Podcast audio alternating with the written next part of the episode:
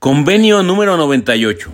Convenio sobre el derecho de sindicación y de negociación colectiva. Convenio número 98 de 1949. Adopción Ginebra. Reunión de la CIT 1 de julio de 1949. Entrada en vigor 18 de julio de 1951. Preámbulo. La Conferencia General de la Organización Internacional del Trabajo convocada en Ginebra por el Consejo de Administración de la Oficina Internacional de Trabajo y, congregada en dicha ciudad el 8 de junio de 1949 en su trigésima segunda reunión, Después de haber decidido adoptar diversas proposiciones relativas a la aplicación de los principios del derecho de sindicación y de negociación colectiva, cuestión que constituye el cuarto punto del orden del día de la reunión, y después de haber decidido que dichas disposiciones revistan la forma de un convenio internacional, adopta con fecha primero de julio de 1949, el siguiente convenio que podrá ser citado como el Convenio sobre el Derecho de Sindicación y de Negociación Colectiva 1949. Artículo 1.1. Los trabajadores deberán gozar de adecuada protección contra todo acto de discriminación tendiente a menoscabar la libertad sindical en relación con su empleo. Punto 2. Dicha protección deberá ejercerse especialmente contra todo acto que tenga por objeto a sujetar el empleo de un trabajador a la condición de que no se afilie a un sindicato o a la de dejar de ser miembro de un sindicato. B. Despedir a un trabajador o perjudicarlo en cualquier otra forma a causa de su afiliación sindical o de su participación de actividades sindicales fuera de las horas de trabajo o con el consentimiento del empleador durante las horas de trabajo. Artículo 2.1. Las organizaciones de trabajadores y de empleadores deberán gozar de adecuada protección contra todo acto de injerencia de unas respecto de las otras, ya se realice directamente o por medio de sus agentes o miembros en su constitución, funcionamiento o administración, Punto 2. Se consideran actos de injerencia en el sentido del presente artículo, principalmente las medidas que tiendan a fomentar la constitución de organizaciones de trabajadores denominadas por un empleador o una organización de empleadores, o a sostener económicamente o en otra forma organizaciones de trabajadores con objeto de colocar estas organizaciones bajo el control de un empleador o de una organización de empleadores. Artículo 3. Deberán crearse organismos adecuados a las condiciones nacionales cuando ello sea necesario para garantizar el respeto al derecho de sindicación definido en los artículos precedentes. Artículo 4. Deberán adoptarse medidas adecuadas a las condiciones nacionales cuando ello sea necesario para estimular y fomentar entre los empleadores y las organizaciones de empleadores por una parte y las organizaciones de trabajadores por otra el pleno desarrollo y uso de procedimientos de negociación voluntaria con objeto de reglamentar por medio de contratos colectivos las condiciones de empleo. Artículo 5.1. La legislación nacional deberá determinar el alcance de las garantías previstas en el presente convenio en lo que se refiere a su aplicación a las Fuerzas Armadas y a la Policía. Punto 2. De acuerdo con los principios establecidos en el párrafo 8 del artículo 19 de la Constitución de la Organización Internacional de Trabajo, la ratificación de este convenio por un miembro no podrá considerarse que menoscaba en modo alguno las leyes, sentencias, costumbres o acuerdos ya existentes que concedan a los miembros de las Fuerzas Armadas y de la Policía las garantías prescritas en este convenio. Artículo 6. El presente convenio no trata de la situación de los funcionarios públicos en la administración del Estado y no deberá interpretarse en modo alguno en menoscabo de sus derechos o de su estatuto. Artículo 7. Las ratificaciones formales del presente convenio serán comunicadas para su registro al director general de la Oficina Internacional del Trabajo. Artículo 8. Punto 1. Este convenio obligará únicamente a aquellos miembros de la Organización Internacional del Trabajo cuyas ratificaciones hayan registrado el director general. Punto 2. Entrará en vigor 12 meses después de la fecha en que las ratificaciones de dos miembros hayan sido registradas por el director general. Punto 3. Desde dicho momento, este convenio entrará en vigor para cada miembro 12 meses después de la fecha en que haya sido registrada su ratificación. Artículo 9. Punto 1.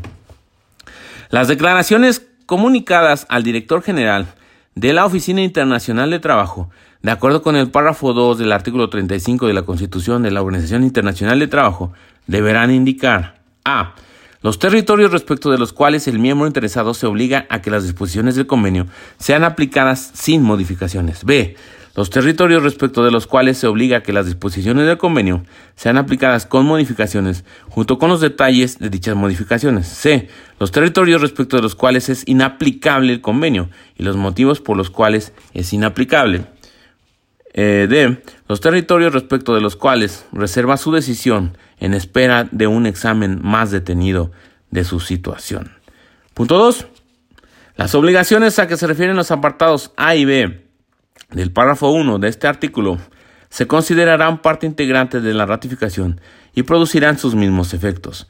Punto 3. Todo miembro podrá renunciar total o parcialmente por medio de una nueva declaración a cualquier reserva formulada en su primera declaración en virtud de los apartados B, C o D del párrafo 1 de este artículo. Punto 4.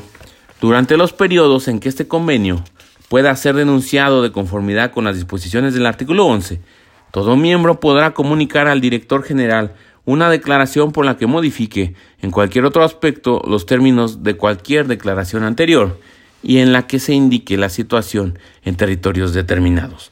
Artículo 10.1. Las declaraciones comunicadas al director general de la Oficina Internacional de Trabajo de conformidad con los párrafos 4 y 5 del artículo 35 de la Constitución de la Organización Internacional del Trabajo, deberán indicar si las disposiciones del convenio serán aplicadas en el territorio interesado con modificaciones o sin ellas. Cuando la declaración indique que las disposiciones del convenio serán aplicadas con modificaciones, deberá especificar en qué consisten dichas modificaciones. Punto 2.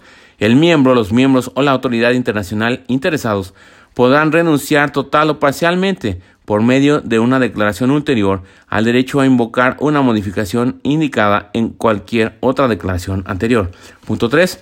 Durante los periodos en que este convenio puede ser denunciado de conformidad con las disposiciones del artículo 11, el miembro, los miembros o la autoridad internacional interesados podrán comunicar al director general una declaración por la que modifiquen en cualquier otro aspecto los términos de cualquier declaración anterior y en la que indiquen la situación en lo que se refiere a la aplicación del convenio. Artículo 11. Punto 1.